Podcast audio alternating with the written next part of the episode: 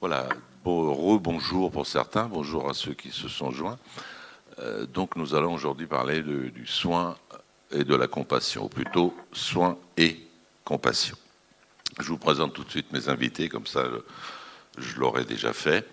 Donc à, l'extrême droite là-bas, euh, Cynthia Fleury, philosophe et psychanalyste, donc et professeur titulaire de la chaire Humanité et Santé au Conservatoire national des arts et métiers, professeur associé à l'École nationale supérieure des mines de Paris, titulaire également et surtout de la chaire de philosophie à l'hôpital Sainte-Anne euh, du GHU Paris Psychiatrie Neurosciences. Elle a auparavant enseigné la philosophie politique à l'American University of Paris, a été chercheuse au laboratoire euh, conservation des espèces, restauration suivi des populations, etc., etc., etc.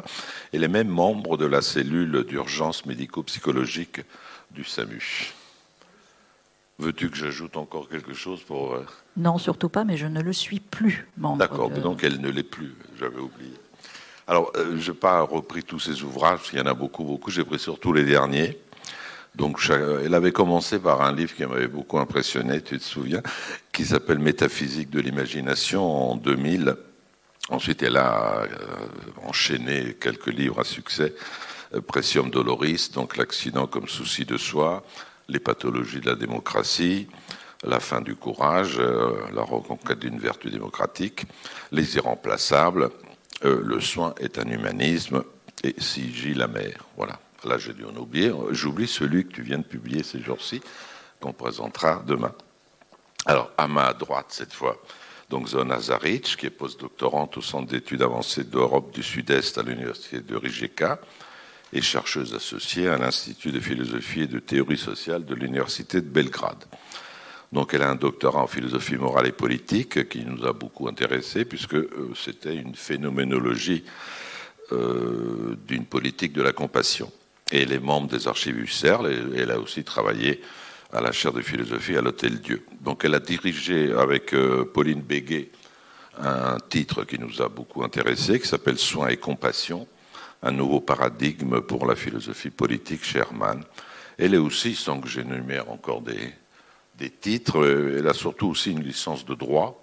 Donc elle est par certains côtés juriste à l'Université de Belgrade, en relations internationales à, à, Paris, et puis elle est aussi traductrice. Elle a notamment traduit le livre de notre ami Marc Répond, qui s'appelle Le consentement euh, meurtrier. Voilà, au milieu que j'ai placé, pour alterner homme-femme, donc Jean-François Siès, qui est docteur en médecine, qui est chef de service de soins du support et des soins palliatifs au centre hospitalier Princesse Grâce de Monaco. Il a d'abord été médecin de campagne, médecin réanimateur urgentiste, puis médecin de soins palliatifs depuis 2004, et a créé et dirige l'Union de soins palliatifs du CHU de Nice, avant de rejoindre en 2018 donc le CHPG de Monaco. Après avoir euh, publié de nombreux enseignements à l'université de Nice, il enseigne à l'université de Corse. Donc ses actes de recherche, comme l'indiquent ses titres, portent sur la confrontation entre l'urgence et les soins palliatifs et sur les sédations de la fin de vie. Voilà. Donc j'ai fait mon devoir, je vous ai présenté, c'est quand même super maintenant de savoir qui est qui.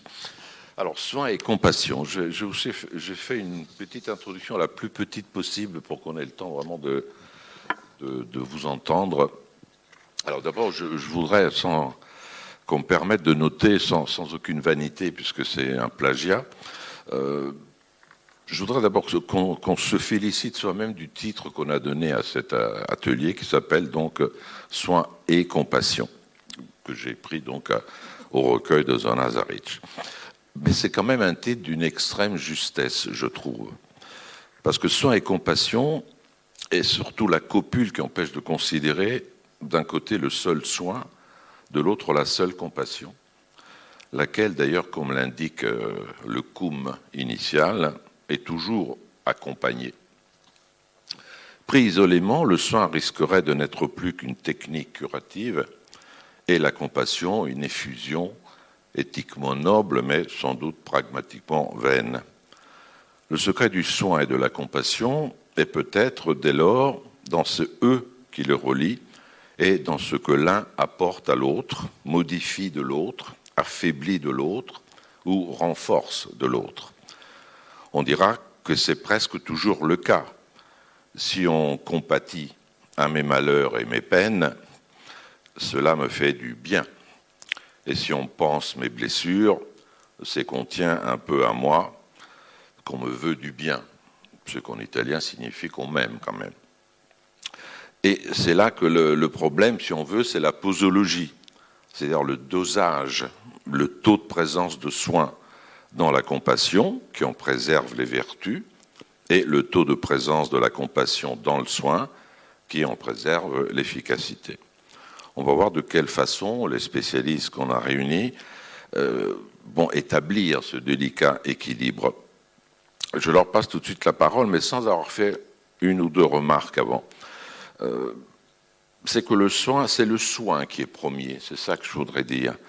Au sens où, euh, dans les philosophies, par exemple, de Jean Kelevich ou de Lévinas, autrui vient avant moi, car l'enfant de l'homme euh, vient au monde inachevé, incapable de survivre et de subsister si on ne lui prodigue pas immédiatement et sans délai des soins. Ce qui veut dire aussi et surtout que recevoir des soins vient bien avant la possibilité d'en donner. On ne peut pas dire la même chose de la compassion, qui n'est pas d'abord reçue et qui ne vaut que si elle est un mouvement de l'âme qui sourd d'elle-même et se ruinerait euh, si elle suivait une sorte de logique de tu me donnes et je te donne. Un peu comme l'amour, parce que l'amour que je te porte ne peut pas être la réponse à l'amour que tu me portes mais c'est une pure oblativité, un pur élan qui est donc inconditionnel. Mais là-dessus, sur cette primauté, je voudrais juste dire un mot. Euh, ce qui est premier, donc, euh, ontologiquement, ce n'est pas prendre soin de soi-même, mais recevoir les soins de l'autre. Ensuite, que cette cure, entre guillemets, dont dépend la chaîne finalement des générations, ne peut guère se réduire à des gestes hygiéniques, diététiques, cosmétiques, sanitaires, ni à des comportements régis par la vigilance, par la prudence, par la modération. Car vivre pour un être humain ne signifie pas seulement maintenir son corps et son esprit dans un état de santé et d'équilibre, mais également donner un sens à cette vie. Autrement dit, exister. Si on entend par là un retour sur soi, une réflexion donc, visant à savoir non pas tant comment on comment dirais-je, non pas tant comment le corps et l'esprit maintiennent leur vitalité, mais surtout pourquoi on existe, pour qui on existe, qui est, ce qu'est ce sujet qui n'existe en se demandant constamment ce que existe signifier. Donc le, problème du soin, si on l'admet dans ce sens-là, ben, il nous ramène déjà à tous ceux qui nous ont soignés, c'est-à-dire qui nous relient à toute, à toute à la génération, aux générations, comme dirait Emmanuel et coachs, qui nous ont précédés, nous ont soignés, nous ont permis précisément d'exister. Pas seulement d'être bien, mais d'exister. Autrement dit, peut-être que prendre soin, c'est d'abord euh, un peu comme les mains qui protègent euh, la flamme de la bougie, c'est de préserver cet héritage-là, c'est-à-dire d'être porteur de la responsabilité de ceux qui ne sont plus, mais qui, qui nous ont laissé du langage, des mœurs, des coutumes, des habitudes, des idées, des conceptions, des théories, etc. Et que donc prendre soin, ça veut dire se cultiver. C'est à faire en sorte que la culture persiste et reste effectivement notre alimentation première. Voilà, j'en ai fini. Je passe tout de suite la parole à Cynthia si elle veut bien la prendre en premier. Sinon, euh, elle la prend en premier quand même. Hein. Merci, euh, merci pour cette euh, très belle introduction déjà qui nous euh, met directement au, cœur du sujet. je voulais juste un point et permettez-moi cette petite coquetterie. Euh, Sona me voit arriver, mais malgré tout, j'ai un très très grand plaisir, une fierté, et c'est déjà euh, un peu une définition du soin au sens de compagnonnage, de fellowship, etc. Mais moi, j'ai la chance d'avoir été euh, le co-directeur de la thèse de Zona avec Marc Crépon et d'avoir accompagné à mon petit niveau Zona durant ces dernières années. Elle a fait une très très belle thèse sur la phénoménologie du care. Elle en dira peut-être quelque chose. Et donc voilà, donc ça me parce que c'est notre euh, voilà, c'est aussi une des premières grandes fois où euh, nous sommes euh, ensemble voilà sur ce sur ce chemin de, de la philosophie en, alter ego et c'est une, une, très grande joie. Donc ça c'est un premier point. Je vais définir trois points. Je vais moins revenir sur la compassion, justement, pour laisser plutôt Zona là-dessus. Je vais essayer de dire plus spécifiquement, ce qu'on a essayé de défendre à la chaire de philosophie, euh, euh, comment dire, euh, du GHU Paris Psychiatrie et Neurosciences sur la conception du soin. On défend il y a beaucoup de choses, hein, mais je vais le dire de, manière synthétique. Une première conception du soin qui est plutôt, alors je la fais volontairement provocatrice, du côté non pas du pâtir, euh, mais du côté de l'action, donc euh, de la fonction soignante en partage. Qu'est-ce que ça veut dire euh, de penser le soin du côté de la fonction soignante en partage? Alors, bien sûr, ça veut dire du côté du paradigme de, la relation, de l'interdépendance, de la dialectique avec autrui, de tout ce qui fait que voilà, les choses ne sont pas simplement la considération euh, des sujets, parce que ça c'est absolument déterminant, mais c'est euh, la considération de la qualité des interactions entre les sujets. C'est vraiment la grande école de la psychothérapie institutionnelle. Il y en a d'autres, hein, mais euh, c'est-à-dire comment on crée un milieu et c'est ça aussi l'affaire du soin, comment on crée un milieu qui ne crée pas euh, de la pathoplastie, pour reprendre euh, un terme, euh, un vieux, un vieux terme. la pathoplastie, c'est comment effectivement un milieu vient renforcer une toxicité et généralement par euh, la piètre qualité intersubjective qui se joue entre ces êtres. Alors c'est une question clé parce que malgré tout c'est ce qui rend malade nos institutions, c'est la question de la clinique des soignants. Donc c'est vrai que nous on a essayé d'avoir une approche institutionnelle du soin déjà, euh, bien évidemment des sujets, hein, une approche subjective euh, du, du, soin en prenant en considération les sujets et tous les sujets les soignants, les différents acteurs, les familles, euh, les patients, et d'essayer de, de, dire, voilà, le soin, c'est d'abord cette activité créatrice qui naît de l'interaction de toutes ces parties, et ce n'est pas, euh, euh, voilà, le soin n'est pas possédé bien évidemment par les soignants et n'est pas non plus euh, que l'autre nom de l'écoute, de la verbalisation euh, du malade. Non, il est cette co-création et donc cette, euh, fonction en partage et comment nous, institutions, on essaie d'accompagner, de, de, créer les conditions de possibilité de cela, de maintenir cette capacité là, parce que souvent on en parlait un peu à l'instant, il y a du découragement, il y a de l'épuisement, donc c'est aussi euh, l'entretien l'entretien, cette grande notion euh, entretenir le soin. Donc c'est quelque chose que très souvent les institutions laissent de côté, comme si c'était pas une compétence à activer chez elles, alors que ça me semble être un, point essentiel d'autoconservation de l'institution et donc, ça veut dire un certain type de compétences, ça veut dire un certain type de dispositif, ça veut dire un certain type de protocole, euh, etc., de culture, de soins à mettre en partage. Donc ça, c'est euh, un, premier grand euh, territoire que nous enseigne la psychiatrie institutionnelle et puis d'autres, d'autres, bien sûr, grands courants. On, parlait ce matin du normal et, et du pathologique chez Canguilhem il y avait une phrase chez Jean Houry, qui est un des grands euh, défenseurs, bien évidemment, et, et, penseur de la psychiatrie institutionnelle, qui disait, voilà, il y a une maladie qui est terrible dans la vie, et notamment dans l'hôpital, c'est la normopathie.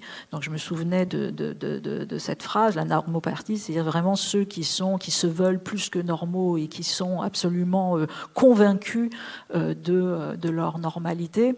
Et euh, ça voulait dire plusieurs choses. Ça voulait dire aussi ceux qui étaient euh, comme prisonniers, entre guillemets, d'un statut qui leur faisait manquer et le rôle qu'ils pouvaient avoir en tant que soignants et la fonction qu'ils pouvaient aussi avoir en collectif et ils étaient comme ça euh, embrigadés dans une certaine idée du statut qui est bien sûr dont la, fixation est antinomique du soin. Euh, et c'est pour ça que la, psychiatrie euh, institutionnel, euh, à chaque fois, rappelait la fonction soignante en partage et le fait que personne ne peut fixer comme ça sur lui euh, un pouvoir lié aux soins et qu'à partir de là, de fait, on sait que du pouvoir se mettra en place et pas une question du soin. Bon, je le dis très rapidement et pas assez bien. Mais c'est vrai que voilà, donc ça, alors juste des points, c'est des points intéressants, par exemple, sur lesquels on peut travailler, des notions comme la vérité capacitaire, Qu'est-ce que c'est que la vérité capacitaire? C'est peut-être une des choses qui fait la différence entre euh, un thérapeute et un philosophe ou un sociologue. Voilà, d'un côté, vous allez avoir peut-être, hein, je dis peut-être parce que tous les, euh, tous les philosophes ne se situent pas au même endroit quant à la responsabilité de leur dire philosophique. Donc, de toute façon, là aussi, il y a des éthiques très variables chez euh, les philosophes. Mais c'est vrai que très souvent, euh, chez un thérapeute, la question de la vérité et des effets de la vérité, elle est, elle est, elle est déterminante. Et que donc, il ne s'agit pas simplement de dire la vérité, il s'agit de produire une vérité qui met le malade ou le patient au travail et en possibilité euh, d'aller vers le soin et donc de dégager déjà un auto-soin. C'est ce que je peux appeler la vérité capacitaire. Donc c'est pas une vérité qui arrête le soin, c'est une vérité qui permet le consentement au soin. Et en même temps, bien évidemment, ça ne peut pas être bien évidemment du mensonge. Et donc, c'est toute la subtilité euh, du thérapeute. C'est pas que un dire, c'est une manière de dire. Alors, bien évidemment, la question de l'empathie est déterminante, alors que c'est vrai, le philosophe pourrait à un moment donné ne pas se soucier nécessairement des effets sur autrui de la vérité qu'il produit. Bon, très clairement, le, thérapeute, l'analyste, le médecin n'est pas à cet endroit-là. Je pense que c'est une, question euh, un peu importante de, se dire comment on, libère cette, euh, cet auto-soin. Alors ça, c'est un une grand point. Un deuxième grand point, je juste en, il y en a beaucoup d'autres, mais deuxième grand point, c'est de dire voilà le soin euh, du côté des sciences humaines et sociales, du côté des humanités médicales et du côté de l'enquête, euh, du côté de une clinique du vulnérable moi j'aime bien dire que le, care, le soin est une phénoménologie au sens où ça donne à rendre visibles des modes invisibles et que donc ça nous permet en fait d'être plus intelligents.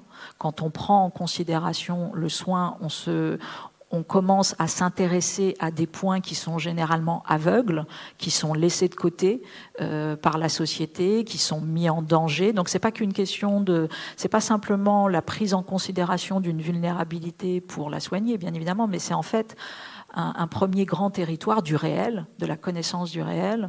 Et donc c'est un enjeu de savoir euh, absolu donc le, soin comme cette cartographie, cette clinique du vulnérable, cette phénoménologie du politique, tout ce que le politique tend comme ça à faire disparaître, quand on se saisit de la question du soin, généralement, bah, voilà, on a des effets de, mise en visibilité qui, sont euh, très précieux, bien évidemment pour les institutions, les sujets, mais pour les sociétés euh, de, de, manière plus générale.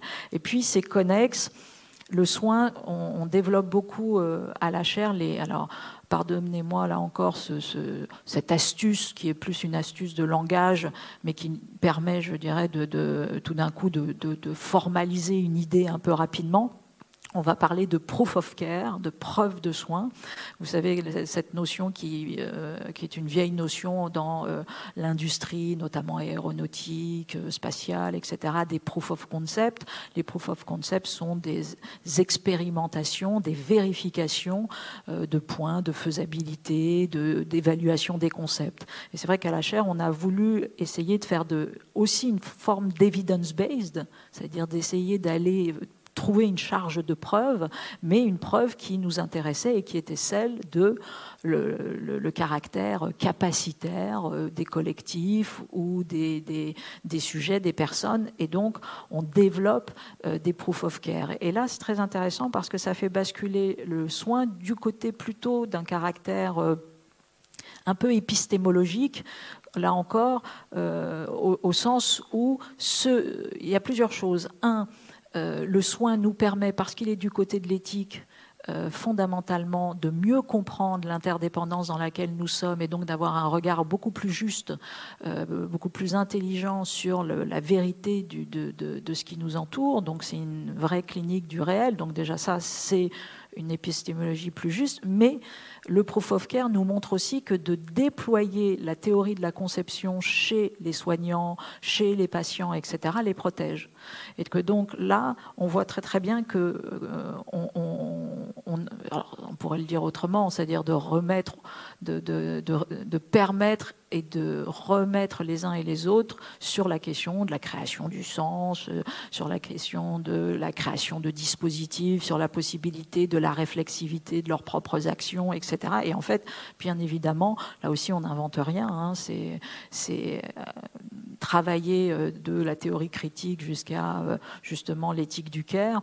Ça montre tout simplement que voilà, nous sommes protégés quand nous déployons notre capacité de, résistance au phénomène de réification, de réductionnisme. Et ça, ça se joue. C'est ça l'objet du, soin, déjà, c'est de produire on pourrait parler de praxis de résistance. Hein. C'est à la fois des modes de connaître, mais c'est des modes immédiats de, résistance. Donc ça, c'est très intéressant. le soin, c'est vrai que nous, on travaille plutôt ça plutôt que ce qui pourrait euh, d'abord, euh, comment dire, euh, sembler le soin comme tiens, on vient porter soin à autrui ou on le reçoit, etc. On essaye d'avoir une, une, approche qui est de ce côté-ci, c'est-à-dire du côté, encore une fois, générativité du vulnérable. C'est-à-dire que notre, le, le, point de vue qu'on va, qu'on va essayer de privilégier, c'est la, cessation du, déni des vulnérabilités, puisque nous sommes dans un monde qui fondamentalement nie les vulnérabilités. Hein, comme si, bon, c'est de fait euh, improbable, et il y a le retour non pas du refoulé, mais de, la vulnérabilité lorsqu'elle est euh, fondamentalement euh, niée. Donc, un, on ne les nie pas, mais c'est pas pour autant qu'on rentre dans des approches doloristes comme si elles étaient dépositaires d'un, de, je ne sais pas, d'une dignité supérieure, etc. Non, on a bien conscience qu'il faut aussi rendre réversibles euh, ces vulnérabilités il y a celles qui sont ontologiques, mais il y en a d'autres qui sont fondamentalement. Euh, le, travail civilisationnel, c'est précisément de les rendre réversibles.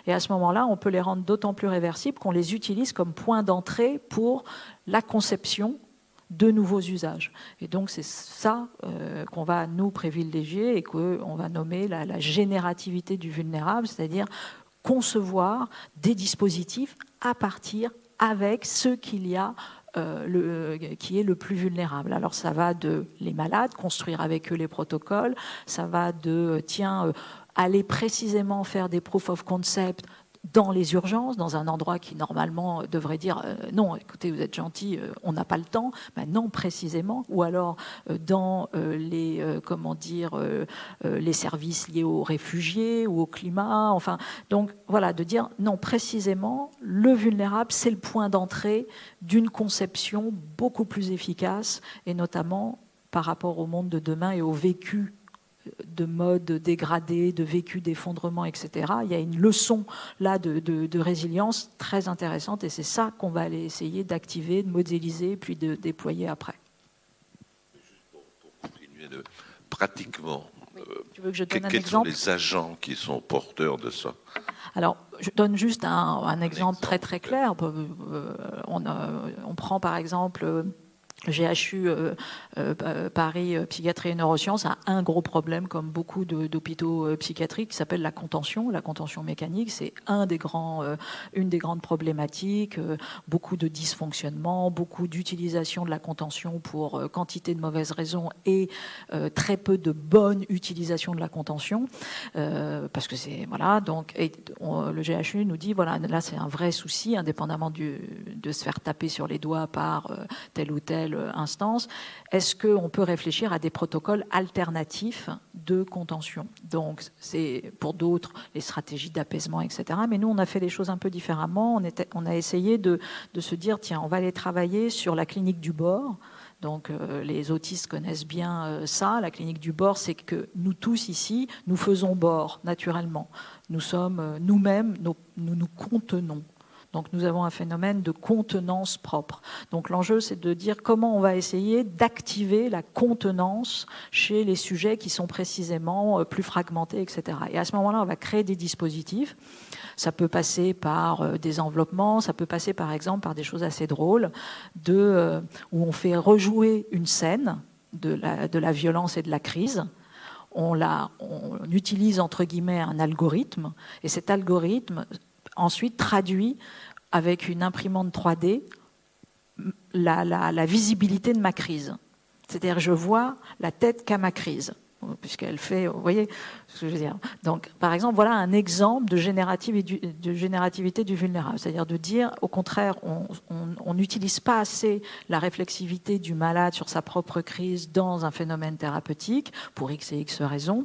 Il faut le faire, mais il faut le visualiser, il faut le, le, rendre peut-être plus artistique, il faut passer par d'autres endroits, etc. Et on a quantité comme ça de, de protocoles, une fois qu'on, et ces protocoles, on les pense tout le temps avec non seulement les soignants, avec les familles, avec les, patients. Donc, ils sont tous dedans depuis le départ. Donc, c'est des protocoles au long cours. Hein. Ça dure deux ans, deux ans et demi, trois ans. Et ensuite, on les teste pour dire ça marche au fait ou ça marche pas. Et si ça marche, on les déploie. Voilà, ça c'est des. c'est des bons exemples. À part euh, des, possibilités technologiques et techniques qu'il y a en plus, moi, j'ai l'impression que j'ai déjà lu ça il y, a, très longtemps chez, chez Thomas Chach, chez Franco Basal, même chez Guattari. Bien évidemment. Euh, Basalia, c'est totalement ça. C'est plus possible. Et donc, ça, il y a moins de risques que ça ne reste qu'un propos théorique. Exactement. ça s'est passé souvent dans certains hôpitaux. Merci, en tout cas, Cynthia. Bon, ben, nous allons passer, euh, on va passer la parole tout de suite à Jean-François, s'il veut bien. Bonjour. D'abord, je suis très impressionné par les personnalités qui sont avec moi aujourd'hui.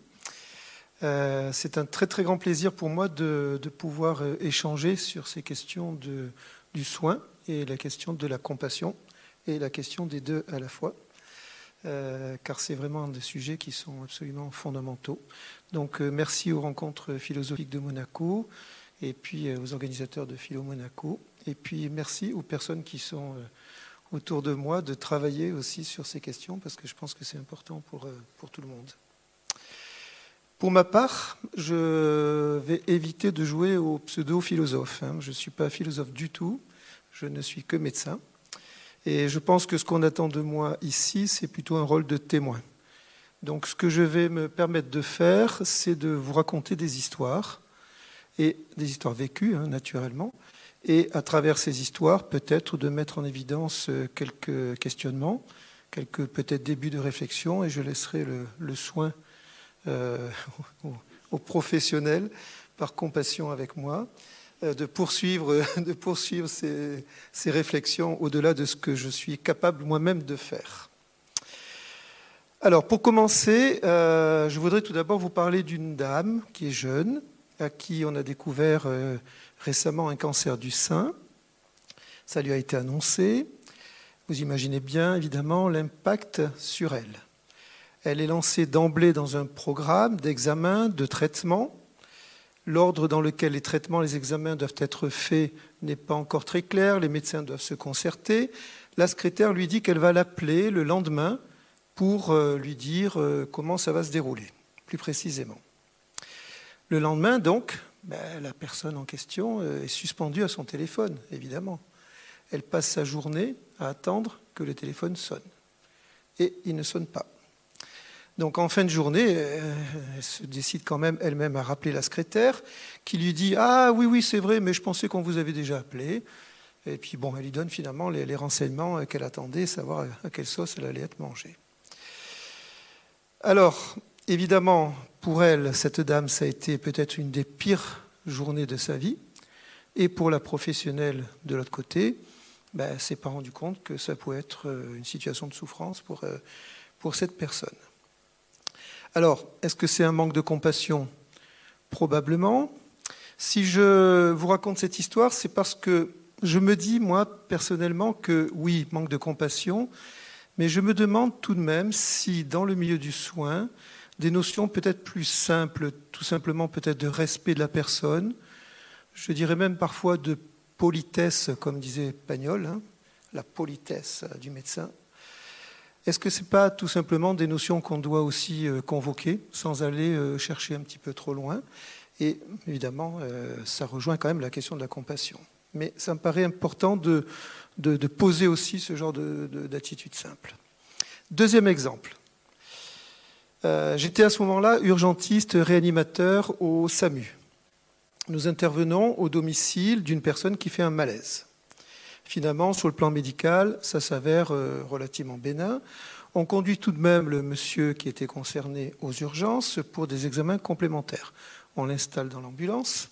Je reste auprès de lui dans l'ambulance et le temps du trajet, je discute, euh, pour moi euh, tout à fait naturellement, hein, avec lui. Et euh, évidemment, je perçois que même si pour nous c'est n'est pas grand-chose, pour lui c'est une source d'angoisse importante. Donc j'essaie de, le rassurer. J'étais accompagné d'un étudiant en médecine. On laisse la personne aux urgences après avoir fait nos transmissions. Je me retourne vers mon étudiant et je vois qu'il est en pleurs.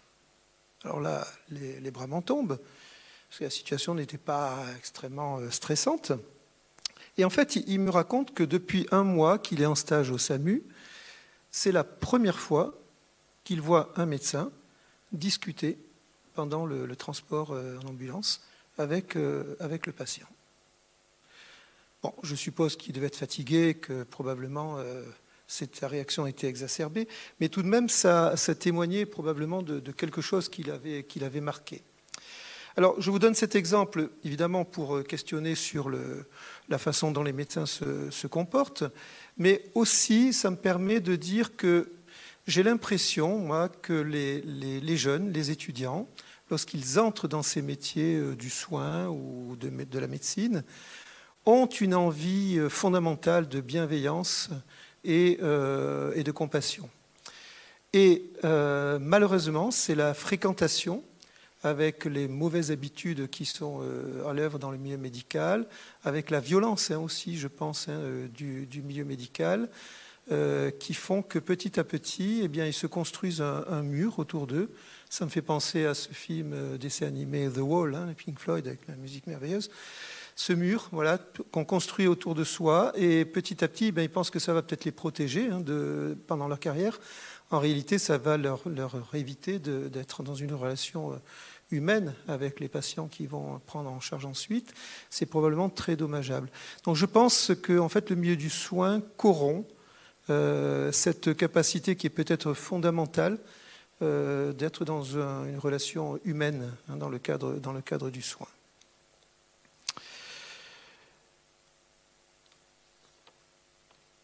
Je prends un troisième exemple qui va prendre un peu le contre-pied peut-être de, ce que je disais précédemment. Toujours au SAMU, euh, une voiture s'encastre dans un mur, on intervient. Lorsque nous arrivons sur les lieux, il y a un couple dans la voiture. Au volant, le monsieur est dans un état très grave mais conscient. À côté, sur le siège passager avant, son épouse est décédée. Le travail effectué est extrêmement complexe. Il doit mêler réanimation préhospitalière lourde, travail collaboratif avec les pompiers qui doivent découper la voiture, dégager les victimes. Ça va prendre beaucoup de temps. Sur le plan émotionnel, la situation est terrible. Non seulement on risque de perdre le patient à tout moment, mais en plus, il ne cesse pas de nous questionner sur l'état de son épouse qui est à côté, et il nous fait participer émotionnellement à sa souffrance morale. Dans une telle situation, à mon sens, il est indispensable que les soignants et les différents intervenants en fait mettent dans leur poche la compassion pour pouvoir être efficaces. Si on veut arriver à sauver la vie de ce monsieur, il est impossible d'être perturbé par des émotions trop fortes. Il nous faut rester dans des schémas d'action, dans la technique, dans l'efficacité. Cet exemple pour montrer que compassion, oui, bien sûr, mais dans le soin, elle n'est pas toujours bonne conseillère, et notamment en situation de crise. Et pourtant, je peux vous dire que les intervenants dans ce type de circonstances sont vraiment des humains et ont à cœur de faire au mieux pour leurs patients. Alors évidemment, ce type de situation peut arriver dans tout autre champ du soin. Alors si vous permettez, je continue à mettre un petit peu en question hein, la compassion euh, dans le soin euh, par d'autres exemples. Quand je dis mettre en question, je ne veux pas dire remettre en question. Hein. Je pense qu'on peut questionner une idée qui est euh, très positive sans pour autant être soi-même négatif ni pessimiste. Hein. Euh, en fait, je pense que parfois la compassion nous amène à des attitudes qui ne sont pas forcément adaptées, même si on a une envie euh, d'humanité. Encore une fois, ça ne m'amène pas à des conclusions noires, hein, du type il faut euh, laisser tomber la compassion. Hein. Euh, au contraire, je pense qu'il faut vraiment y travailler et réfléchir là-dessus. Je trouve ça extrêmement, extrêmement stimulant.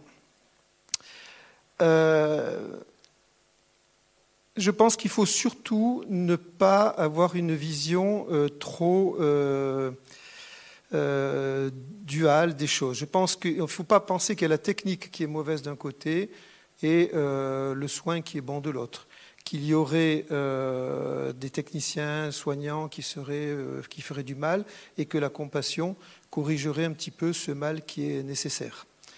Moi, cette opposition entre le cure et le, care, c'est quelque chose que j'ai un peu du mal à, comprendre, parce qu'il me semble que les choses sont extrêmement complexes, extrêmement entremêlées. Alors, quelques exemples euh, pour illustrer ça. On entend de plus en plus, à l'heure actuelle, les oncologues, hein, donc les spécialistes du cancer, euh, parler de chimiothérapie ou de radiothérapie compassionnelle, lorsqu'on n'a plus d'espoir, euh, malheureusement, de guérir le patient. Donc, ils s'appuient sur l'argument de compassion pour effectuer des traitements qui sont lourds, Bon, dans ces cas-là, en général, ils atténuent un petit peu, mais il y a quand même un risque d'effet secondaire, et puis surtout, ils n'attendent pas d'effet bénéfique. Alors, ils le font très certainement parce qu'ils perçoivent émotionnellement la souffrance du patient qui est condamné. Est-ce qu'ils le font aussi parfois parce qu'ils n'ont pas le courage d'annoncer au patient qu'il n'y a plus de traitement oncologique utile? Est-ce qu'ils ont peur que cette annonce eh soit euh, négative pour le patient et que ce soit une vérité qui ne soit pas capacitaire? Euh, est-ce que c'est par pitié? Ils appellent ça compassion, je ne sais pas. En tout cas, ça les pousse à une attitude qui n'est pas forcément la meilleure pour le patient, et ça interroge donc sur euh, ce que l'on fait de la compassion. Autre exemple, une personne est en fin de vie, elle n'a plus faim très souvent. Le fait de manger devient pour elle une épreuve et il n'y a aucun intérêt à ce qu'elle mange, puisque malheureusement la maladie l'emportera avant même que la dénutrition ne fasse son œuvre. Dans ce cas, on constate très souvent que des familles, même bien informées hein, de la situation, ne peuvent s'empêcher de donner à manger à leurs proches. Et par là, elles sont probablement délétères en forçant le malade à manger. Il m'est même arrivé de voir des personnes décédées la bouche pleine mais par le sentiment qu'elles ont de percevoir la souffrance du malade, elles ne peuvent supporter émotionnellement l'idée qu'il ne peut plus manger. Le proche bien portant perçoit comme inconcevable le fait de ne pas manger, de maigrir. Ne pas manger, c'est mourir. Pour le patient, lui, en réalité, le ressenti est différent. Cela montre qu'on ne peut pas percevoir vraiment complètement émotionnellement, ni même intellectuellement du reste, ce que ressent autrui. Mon expérience, en fait, c'est que c'est impossible, euh, tant l'être humain est complexe. Le patient, souvent, lui-même ne sait pas exactement ce qui le fait souffrir. Le soignant ou le proche ne peut pas faire l'expérience réelle de cette situation. Pour moi, allez, je vais même plus loin, si vous me permettez, il pourrait même y avoir dans certains cas quelque chose de prétentieux un petit peu, voire de présomptueux, à se prévaloir d'une attitude compassionnelle. Car ça implique qu'on a la prétention de sinon se mettre à la place de l'autre, mais du moins de souffrir avec l'autre. Mais l'autre, euh, en fait, il est inaccessible.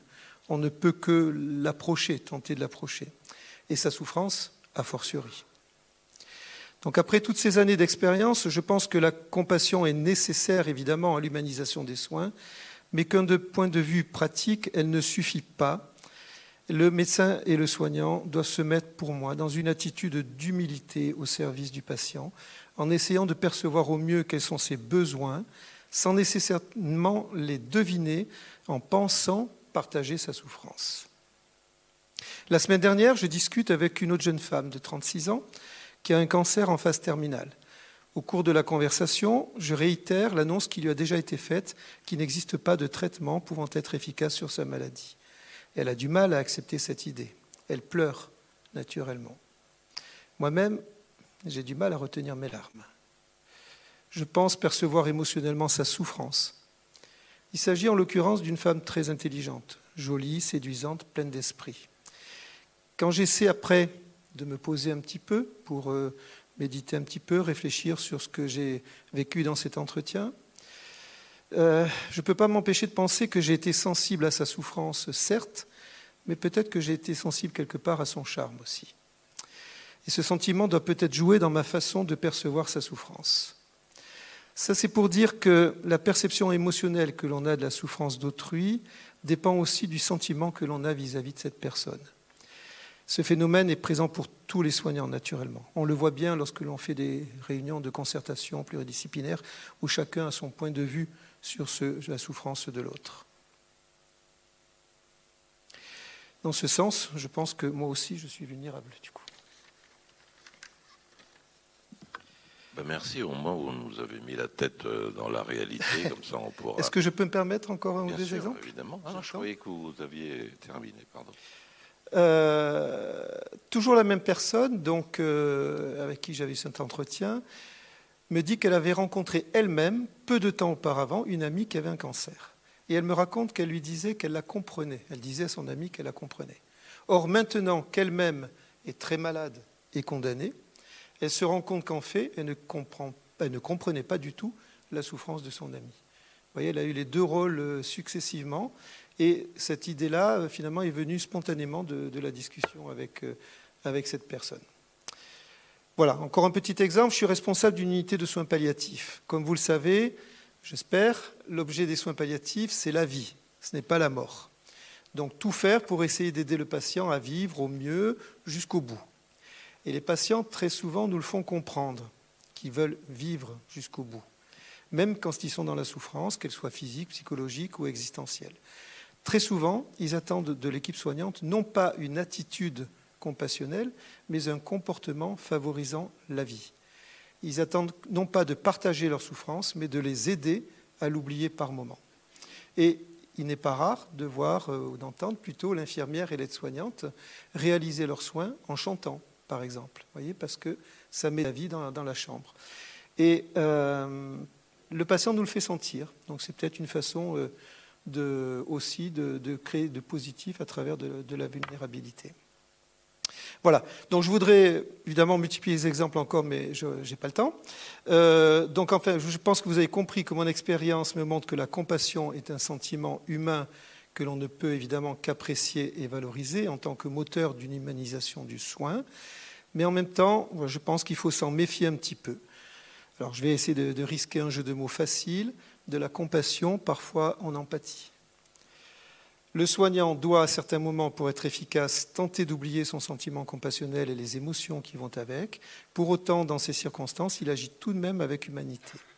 Dans d'autres circonstances, on recherche la compassion, mais elle peut conduire à des attitudes inadaptées, tant est complexe l'individu que l'on soigne, et tant est complexe notre propre perception de la souffrance.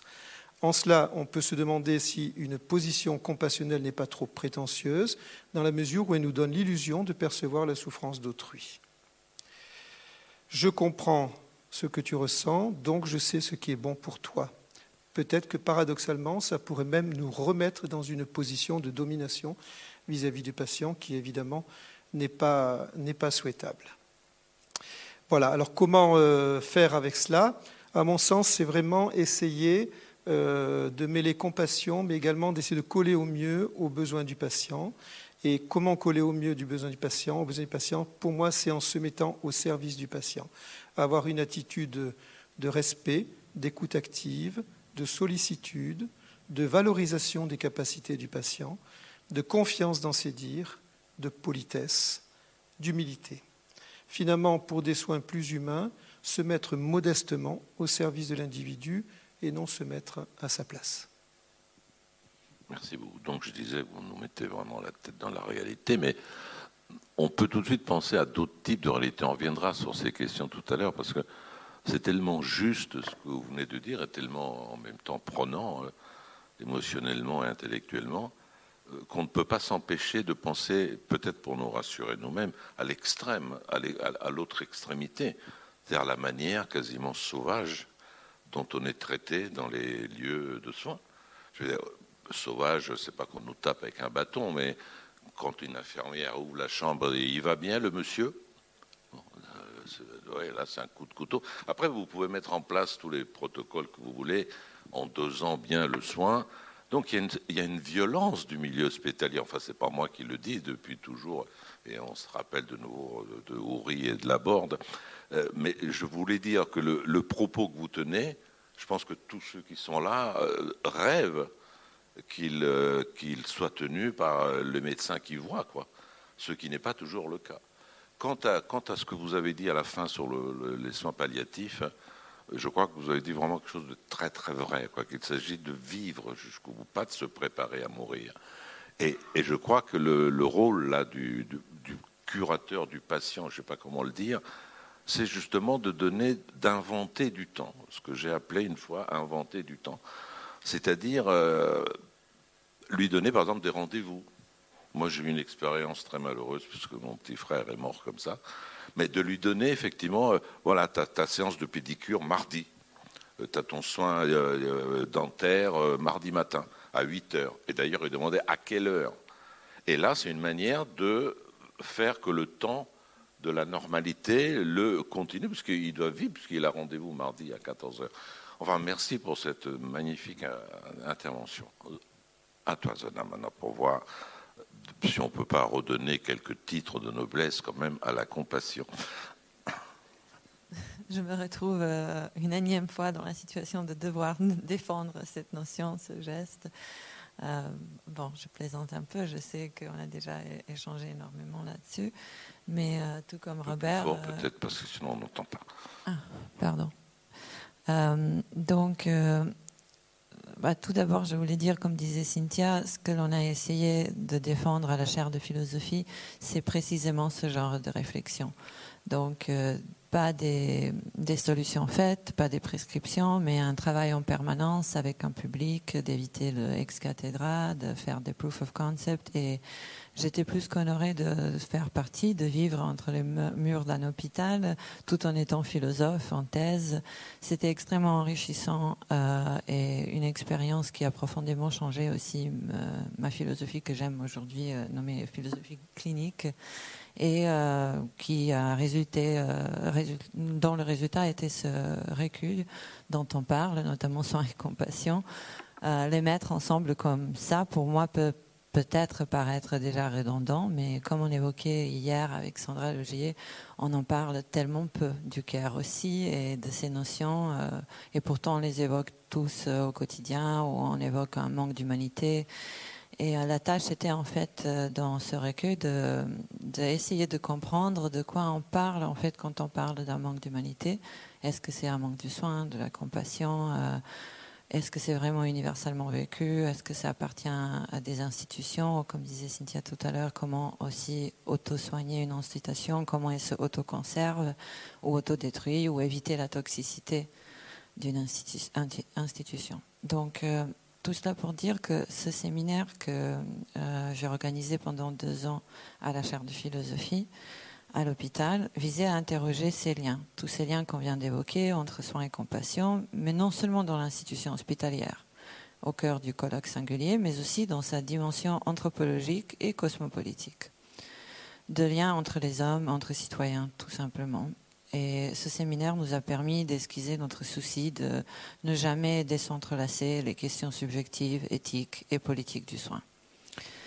Il participait de cette volonté de réinventer la réaction en soi, à la maladie, à la vie, aux autres, et d'une certaine manière réhumaniser la politique par une réflexion visant à faire parler de la compassion.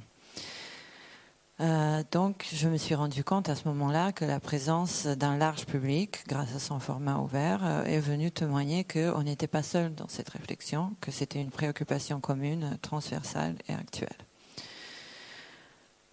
Et en effet, je me demande en, préparant un peu la discussion pour aujourd'hui, le soin n'est-il pas une manifestation tout simplement de la responsabilité qu'on ressent pour l'autre Et la compassion une forme de l'attention, de considération et de la non-indifférence?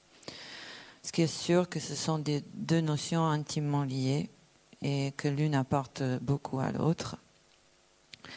Euh, j'ai choisi plus particulièrement un auteur aujourd'hui, euh, Lévinas, qui est beaucoup cité euh, dans la situation, citation.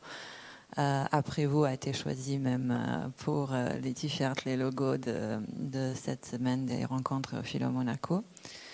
Et notamment dans Entre nous, Essai sur le penser à l'autre, Lévinas décrit l'attention à la souffrance d'autrui comme étant le nœud même de la subjectivité humaine, au point de se trouver élevé en un suprême principe éthique, le seul qu'il ne soit pas possible de contester.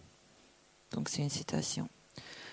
Pourtant, la singularité de ces penseurs, euh, tels que Jean Kelevitch, que Robert évoquait, euh, Lévinas et autres, dans le paysage intellectuel français, les a placés en marge des idéologies dominantes.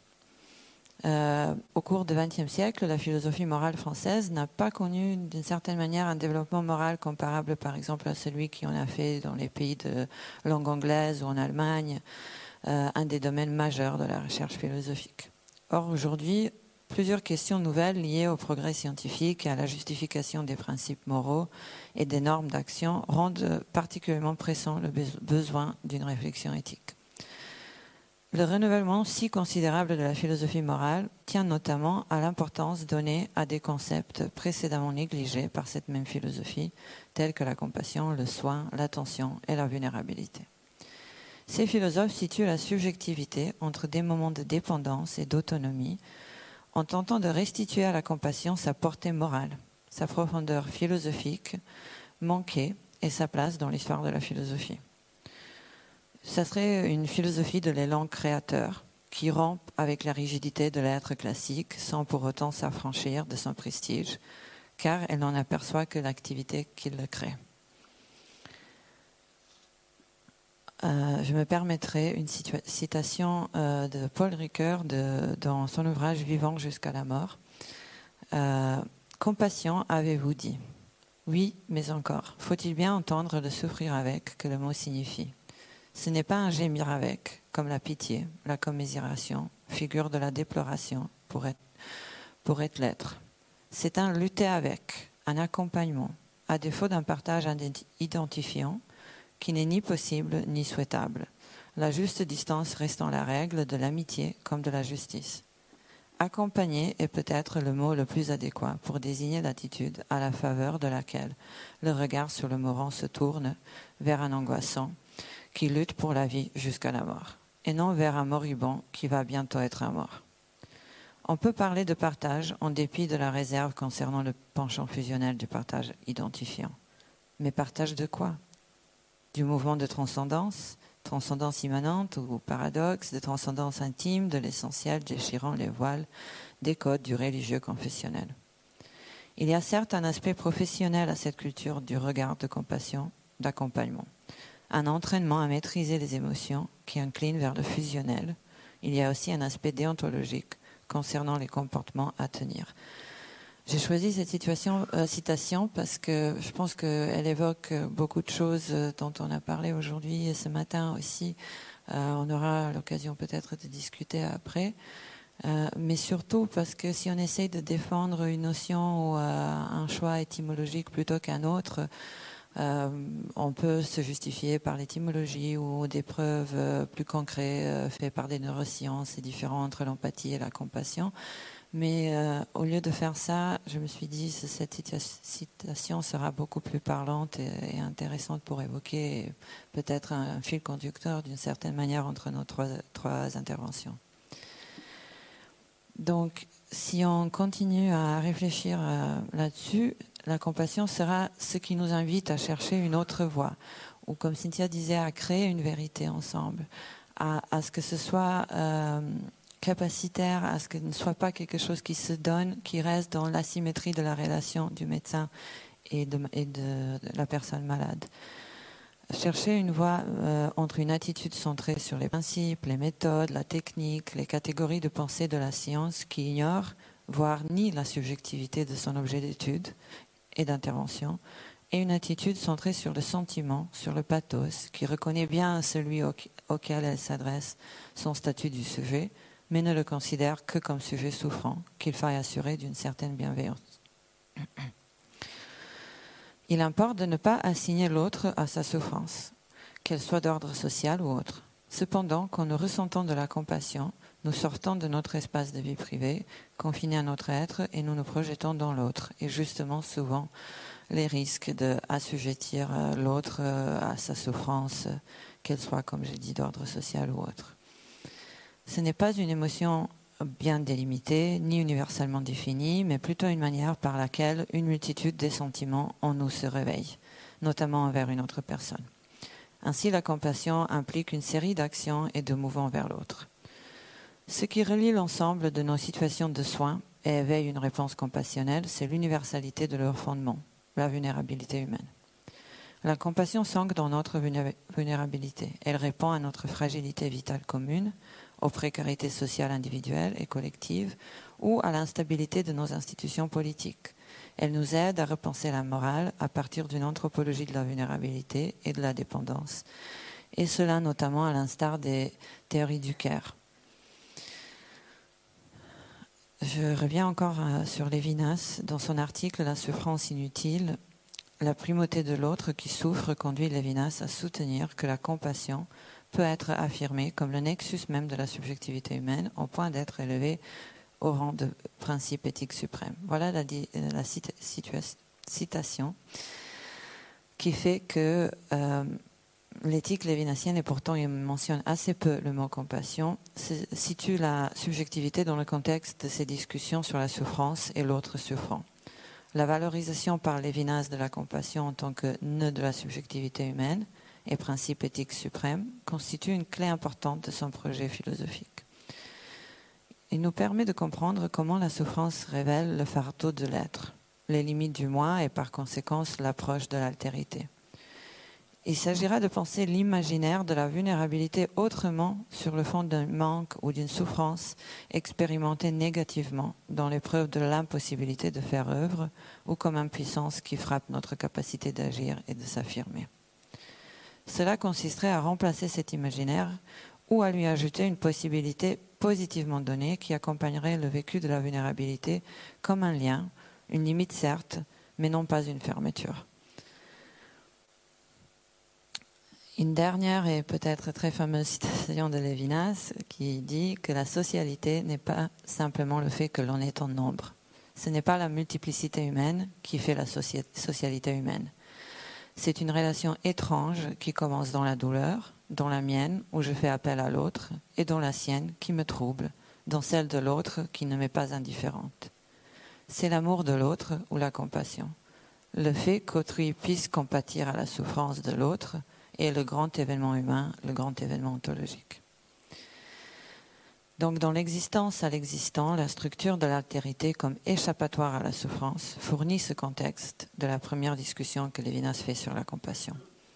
Il décrit l'attention compatissante comme permettant à la personne qui souffre de sortir de sa sollicitude par la rupture de la peau qui se resserre et qui étouffe le moi. La fissure dans l'étouffement de la souffrance, selon Lévinas, se trouve dans la caresse de consolation.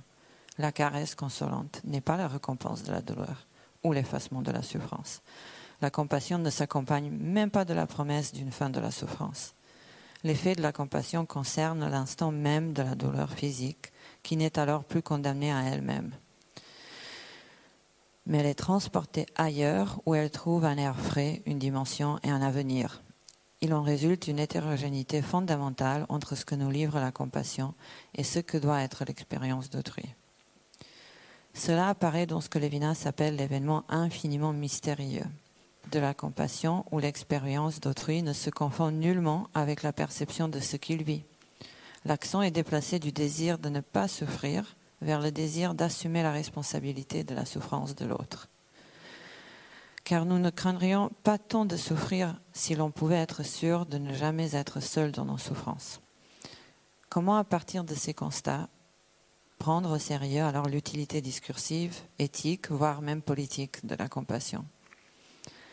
Nous l'avons héritée de sa conceptualisation par différentes traditions. Elle doit être euh, aujourd'hui comprise à travers une éthique cosmopolitique, laïque, qui répond à ce qui nous lie, ce qui fait que l'on tient ensemble ou pas.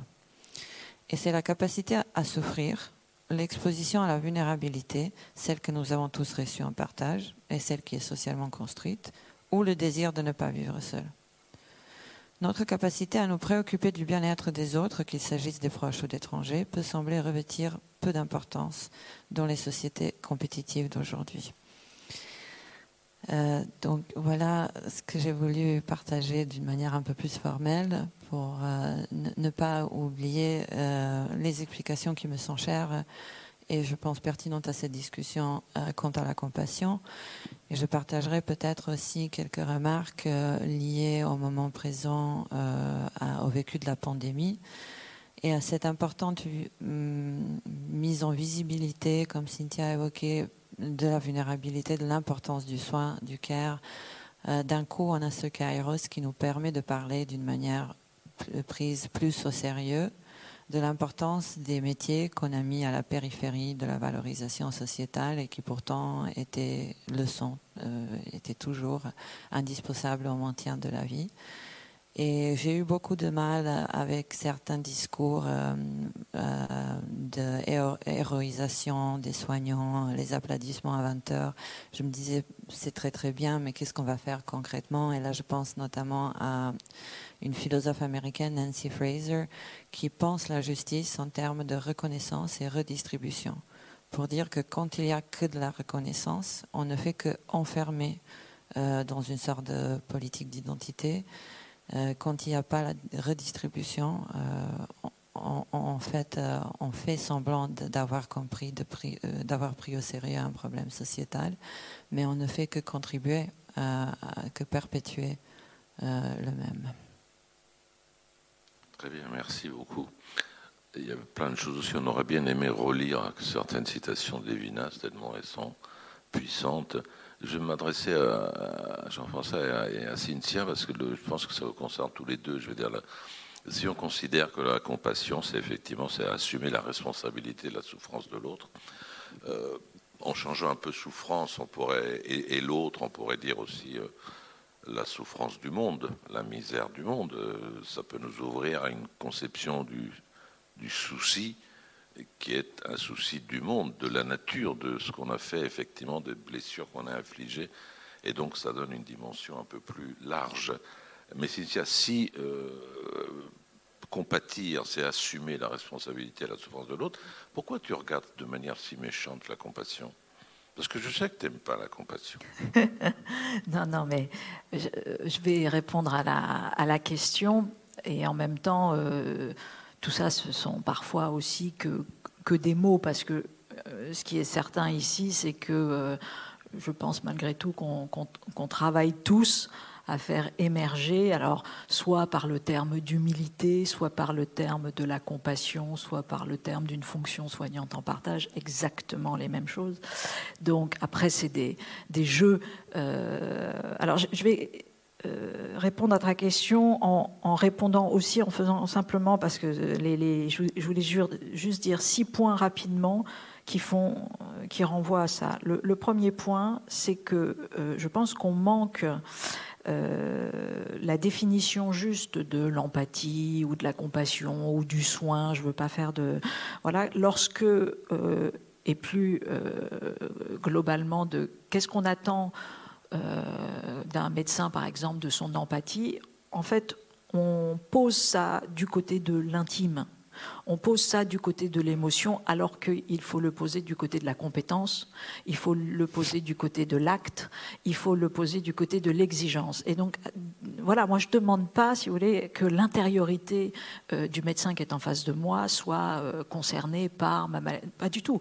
Je demande que soit produit un acte empathique. Ce qui est très différent, je ne sollicite pas sa singularité empathique, etc. Donc je pense que c'est très important parce que si on remet à chaque fois du côté de l'intime, du côté du fort intérieur et tout. Mais non, c'est absolument, ce n'est pas possible. Il y a euh, une très belle thèse qui avait été faite par euh, Bénédicte Lombard, qui est infirmière et qui avait fait sa thèse euh, à Gustave, enfin ce qu'aujourd'hui s'appelle Gustave Eiffel, et elle parlait de cécité empathique.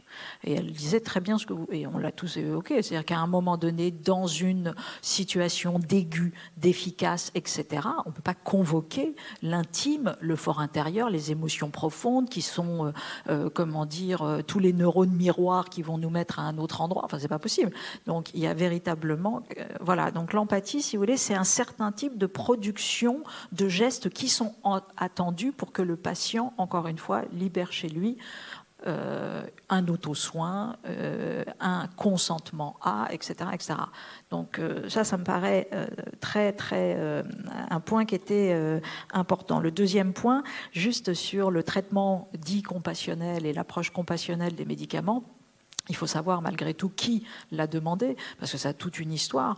Euh, et l'histoire, c'est la clinique du sida. Donc c'est d'abord la clinique du sida, précisément, c'est les associations de patients qui se sont battus pour aller récupérer et dire non, nous, on veut tester des médicaments qui, sont pas, qui ne sont pas encore euh, actés par les phases 1, 2, 3, 4, etc. Et on veut avoir la possibilité, oui, euh, de tester, quoi, de tester alors que, euh, voilà. Et donc on a développé ce, système-là. Alors pourquoi compassionnel? Ben Parce que sans doute que personne ne pouvait, on ne peut jamais bien évidemment, mais là il fallait encore plus acter le fait que c'était un horizon euh, qui de fait, comme dirait Canguilhem, c'est une autre pédagogie de la guérison. Donc, donc, donc, là, il y avait, euh, mais malgré tout, aujourd'hui encore, les associations de patients revendiquent ça comme une conquête.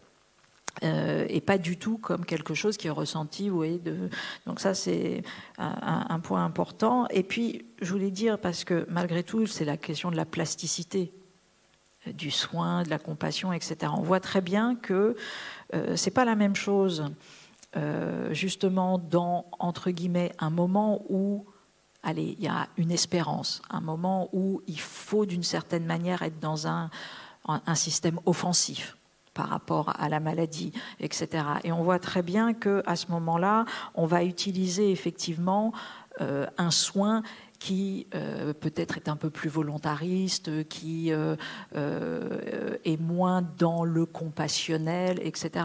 Alors que dans des moments de soins palliatifs, dans des moments qui sont dans une toute autre clinique, où je me rappelle d'un texte, c'est Nasio en amont d'un texte sur la douleur qui racontait ça. Il avait suivi une patiente, donc Navio est, psychiatre et, psychanalyste, et il avait suivi une patiente qui voulait un enfant depuis 5 euh, ans, 10 ans, je ne sais plus, et puis enfin elle tombe enceinte.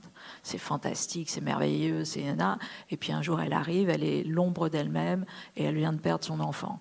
Et, là, Nasio, euh, tout le monde vacille et dit Nous avons été faibles ensemble. C'est-à-dire que c'est ça que raconte aussi Zona, c'est-à-dire qu'il y a un moment où consoler, ce n'est pas solutionner. Et c'est vrai que ça paraît pas du tout euh, un soin, et pourtant, et pourtant, euh, pour moi, accompagner euh, des deuils périnataux, j'en ai accompagné beaucoup. Pourtant, tout d'un coup, il y a il y a même une demande du patient sur stop, je, ne veux même pas, je veux même pas, je, veux plus entendre de Il n'y en a pas de solution puisqu'il y a une rupture avec le monde et qui fait que simplement, si on peut simplement être là dans le silence, ça suffira. Et surtout pas autre chose. Et c'est de l'humilité, mais c'est aussi de la compassion au sens où, de la consolation ou du, ou du compatir c'est-à-dire qu'il y a une. Voilà, bon, et c'est tout sauf, bien évidemment, de la toute-puissance. Dernier point, vous avez tout à fait raison, parce que si c'est pour retourner le truc, et c'est Alice Miller qui raconte très bien ça, le fameux c'est pour ton bien. Et elle appelle ça la pédagogie noire. Et je repense à, comment dire, aux, travaux également de Elsa Dorlin sur le dark, le dark care. Alors le dark care, c'est beaucoup de choses, mais c'est aussi le fait que tout d'un coup, quand le soin est utilisé comme une instrumentalisation qui dit pas son nom et, qui est en fait de nouveau un projet normatif, et etc.. Donc bien évidemment, si on fait ça, on manque absolument, absolument la, la, la donnée. Donc tout ça pour dire que voilà, moi naturellement, ce n'est pas mon item parce que, euh, et, Zona l'a très bien dit, et, elle le raconte très bien dans sa thèse, qu'il y a eu une double éviction de la compassion et de la métaphysique et de la religion et du politique, etc., que toutes les cultures ne sont pas au même endroit, d'ailleurs, par rapport à cette notion-là. Et peut-être que nous, occidentaux, de la même façon qu'il y a eu une expulsion comme ça de la folie, il y a eu une expulsion de quantité d'autres choses, et notamment aussi des émotions. Et il a fallu, entre guillemets, attendre Damasio pour euh, restaurer euh, les émotions cognitive, à la belle affaire. Bon, donc c'est assez drôle. Donc tout ça pour dire que c'est pas mon item, mais en revanche, voilà, je, suis au contraire dans la volonté d'accompagner ces conversations et surtout de voir comment ensuite, encore une fois, on le met dans une clinique collective et comment on essaye de le penser ensemble et de lui donner une, application malgré tout, et pas simplement soit de le laisser à l'intime, soit de le laisser au déclaratif, ce qui est pire. Mais c'est pas aussi simple que tu dis. Enfin, c'est pas aussi simple. il y a des choses qu'on peut corriger tout de suite, enfin, dans ce que tu dis, parce que le, tu vois, si tu penses que l'empathie, plutôt l'acte que l'empathie, on peut, comprendre jusque-là, tu et même à partir de l'acte, euh, plus compétence, plus savoir, tu vas, vers une euh, aridisation de l'intime. Moi, je ne crois pas que le recours à l'intime gêne euh, l'acte ou la compétence ou le savoir ou la technique. Si tu l'appliques à l'éducation, vas-y, va devant une classe de CM2 et mets acte, compétence, savoir, sans aucune empathie, sans aucun sentiment de, euh, même parfois de consolation, de, pleurabilité de leur difficulté à écrire un mot correctement, à faire une édition. Si tu euh, désertifies la zone de l'intime, tu, n'es plus du tout une pédagogue. Enfin, tu ne réussiras rien. Bien sûr, mais tu mets du. En fait, là, tu renvoies à la question de l'intime sur la question du transfert, entre guillemets, non pas au transfert euh, freudien, mais le transfert euh, au sens de de, confiance qui va venir s'instaurer parce que précisément, euh, j'ouvre quelque, chose en moi qui fait qu'il y a une qualité relationnelle à l'autre qui est possible et surtout il y a une forme de, souci de l'autre euh, qui est possible. Et de fait, sans ça, tu te, fermes à, des gestes beaucoup plus sûrs. Mais euh, jusqu'à un certain point, sans doute. Déjà, chez Platon, on voit que le, souci de soi et le connais-toi toi-même vont ensemble dans, le discours. Euh, ça, c'était Foucault qui, l'a réitéré 14 fois dans l'herméneutique du sujet. Ça, je sais pas comment. Vous, disiez assumer la, responsabilité de, la souffrance de l'autre. Euh, je rejoins André Cynthia en disant que c'est peut-être assumer la responsabilité des actes ou en tout cas de l'attitude que l'on doit avoir face à la responsabilité de l'autre. Et dans ce sens, effectivement, on doit se nourrir de, la souffrance de l'autre, quelque part, et donc avoir euh, cette capacité de, compassion, mais euh, avec, encore une fois, un objectif qui n'est pas forcément de supprimer cette souffrance, qui n'est pas forcément de la partager complètement, mais en tout cas de faire soi-même ce que l'on peut, le mieux que l'on peut, face à cette souffrance pour essayer de, d'aider euh, la personne qui est en souffrance. Par rapport à la, chimiothérapie compassionnelle, je reviens juste deux, minutes, je pense que c'est différent parce que là, il ne s'agit pas d'essayer des traitements qui peut-être pourraient marcher, mais qui n'ont pas été encore démontrés. C'est vraiment utiliser des médicaments dont on sait qu'ils ne marcheront pas, mais parce qu'on n'arrive pas à poser euh, l'idée qu'il n'y a plus de traitement possible. Euh, alors parfois c'est justifié, hein. je ne veux pas non plus euh, jeter la pierre aux, oncologues qui du reste ont un travail extrêmement difficile. Ça peut aider parfois. il y a des patients qui n'ont pas envie d'attendre la mort les bras croisés, un peu comme une, troupe qui serait assiégée. elle sait qu'elle est perdue, que de toute façon c'est foutu. Ben, Qu'est-ce qu'on fait? Ben, Peut-être on va tenter une sortie au risque de mourir quand même et on va faire quelque chose.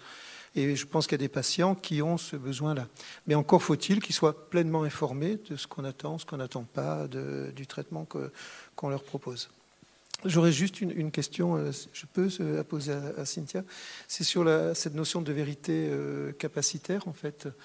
Euh, donc la vérité qui, qui mènerait le, patient peut-être, en, en tout cas en partie, à adhérer à un projet de soins. Euh, mais du coup, dans une, démarche comme celle-ci, comment est-ce qu'on évite d'être manipulateur? Et en fait, à travers euh, le fait de faire advenir euh, par le patient lui-même ce qui pourrait être bon pour lui, lui laisser la capacité de créer, on peut aussi, il me semble, hein, vu comme ça, avoir un petit effet de manipulation, en fait, pour l'amener vers quelque chose que nous, encore une fois, on pense bien pour lui. Alors, pas, tout à fait dans la mesure où, après, c'est comment on définit euh, ce qu'est euh, un médecin et les jeux de rôle de chacun. Alors peut-être qu'on n'est pas d'accord là-dessus. Euh, le, sentiment qui est le mien, alors moi je vais parler simplement du côté de la clinicienne que je suis, donc pas médecin, mais voilà, psychanalyste, et qu'est-ce que, qu'est-ce que mon travail? Ça va être de libérer la puissance agente chez le sujet. Et cette puissance agente c'est le sujet, à la fin, peut me dire allez vous faire voir. Il n'y a aucun problème. Donc elle peut couper, etc. Euh, mais mon travail, c'est de, à un moment donné, euh, si je perds, voilà. Et donc c'est ça que je veux dire. L'auto-soin, c'est ça, c'est cette capacité agente. Mais ça peut être tout à fait une capacité agente qui dit, écoutez, j'arrêterai là. Euh, docteur. Je n'ai pas envie de faire le voilà. Et j'aurais fait le, travail. Donc la manipulation, c'est quand même quelque chose de beaucoup plus euh, orienté, finalisé, instru. Non, là il y a toute une part du sujet que je ne connais pas moi-même. Je sais juste que mon travail a été à un moment donné de faire en sorte que le sujet soit en capacité de, et simplement ça. Bon, moi je fais une tête de linotte parce que je n'ai pas vu l'heure. Alors je vous laisse le soin de continuer cette réflexion tout seul. Merci beaucoup et bonne journée.